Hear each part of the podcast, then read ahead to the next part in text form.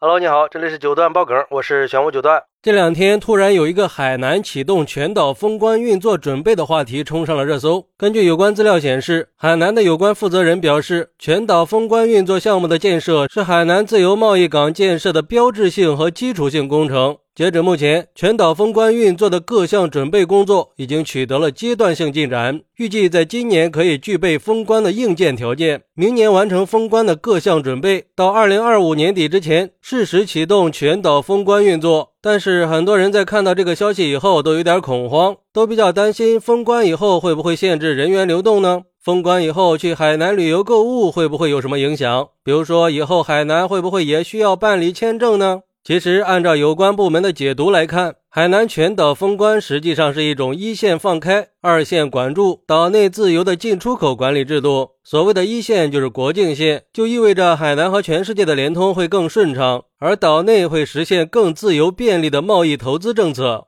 二线也就是自贸区和境内其他区域之间的分割线，说白了就是海南自贸区和内地之间进行适当的管制，目的是为了保障国家贸易管制政策的统一和做好跟内地税务制度落差的衔接。管理的对象主要是货物、商品和运输工具，但是和内地的人员往来不会发生变化。而且海南全岛封关以后，不管是对内对外都是个好事。对外来说，国外的各种货物进入海南岛就不再需要缴纳关税，海南和国际市场之间的货物可以自由进出，这样海南岛的国际地位就会大幅度提高。依托着国内巨大的市场，未来的海南岛甚至可以取代香港和新加坡这些大型港口的地位。对国内来说，海南全岛封关以后，没有了关税的限制，很多商品肯定会降价，比如说手机这些电子产品。那对国人来说，想要低价的国外产品，就不需要再跑到香港、新加加坡这些地方了，在海南就可以买到更多的国际商品。关键是对于国内的很多企业来说，海南全岛封关也会带来巨大的商机，完全不需要再坐飞机满世界的找客户了，在海南就能搞定了。简单来说，海南全岛封关的目的就是为了打造中国特色的自由贸易港。对外释放的信息就是我们国家会进一步加大对外开放的力度，全方位的促进经济贸易的快速发展，打造一个法治化、国际化、便利化的营商环境。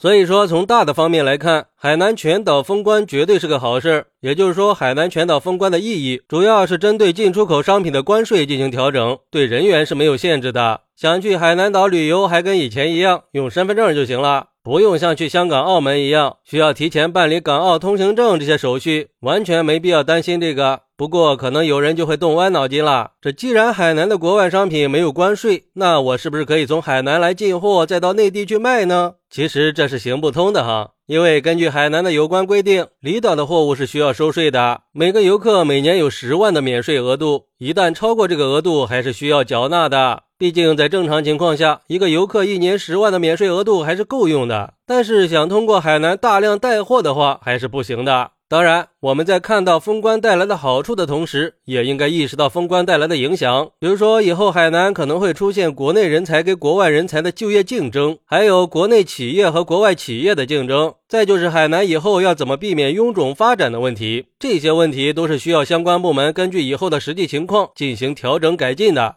不过整体来说，海南全岛封关的契机还是不错的，目的是把自由贸易给搞活，也算是个重大的历史性事件了，对我们国家的发展还是有很大意义的。好，那对于海南全岛封关，你有什么想说的呢？快来评论区分享一下吧，我在评论区等你。喜欢我的朋友可以点个关注，加个订阅，送个月票。拜拜。